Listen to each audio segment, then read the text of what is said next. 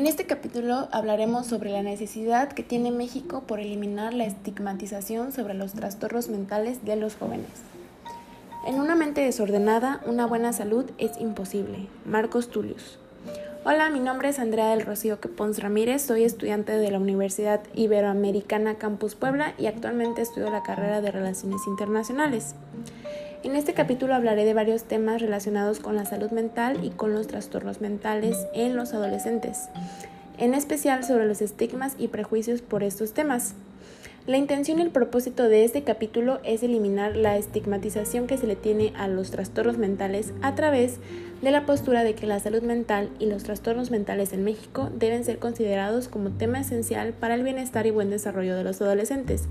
ya que de lo contrario se pueden desarrollar y originar consecuencias muy fuertes y el conocimiento, la normalización y la adaptación de un bienestar mental puede servir para prevenir estos trastornos y crear ambientes, relaciones y una vida más segura.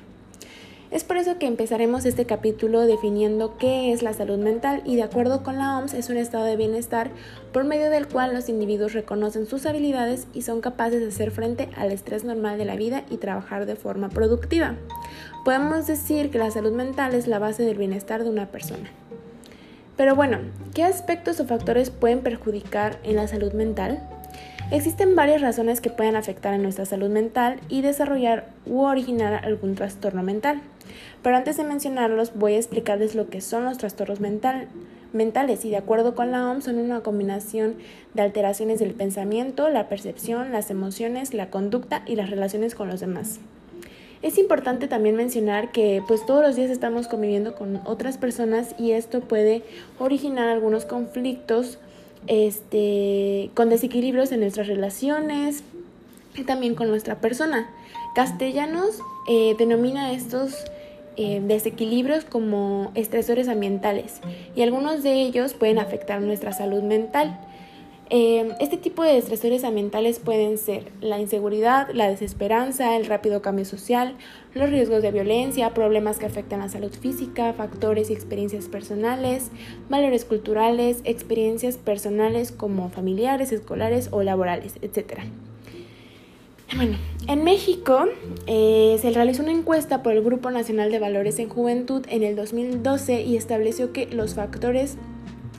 este, que perjudican eh, a la salud mental de los adolescentes son el uso de redes sociales, el consumo de tóxicos, em, el embarazo precoz o no deseado, la depresión, el bullying o el consumismo. las consecuencias de padecer algún trastorno mental no solo se reflejan en las relaciones de un adolescente,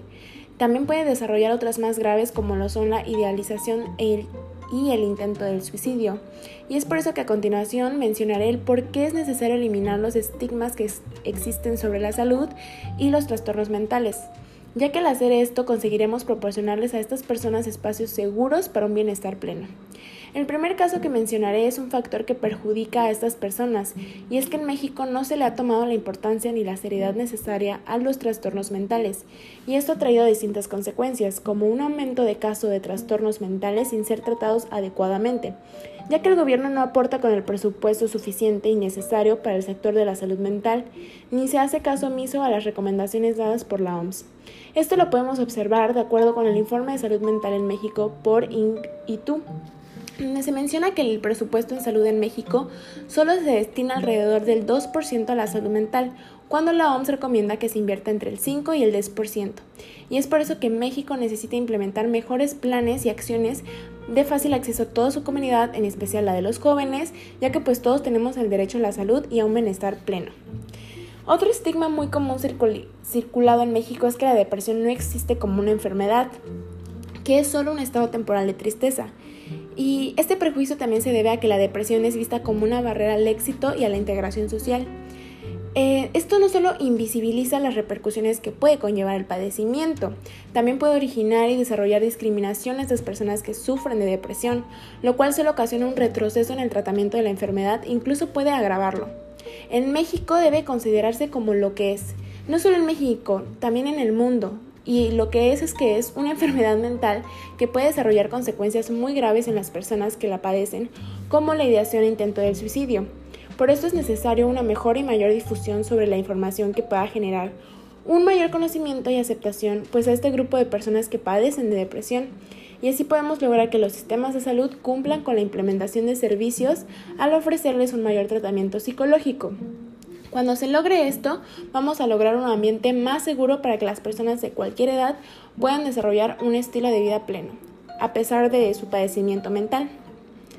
Uno de los últimos prejuicios que voy a mencionar es sobre la salud mental, eh, es acerca de la psicoterapia, que en sí es una de las mejores soluciones, no solo para tratar alguna enfermedad mental, también para mejorar el manejo emocional de las personas ante cualquier situación o conflicto.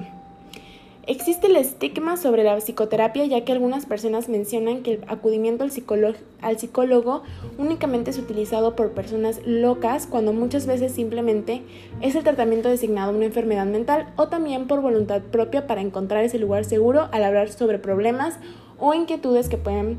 lograr prejuicios sobre tu persona al contarlas por confianza.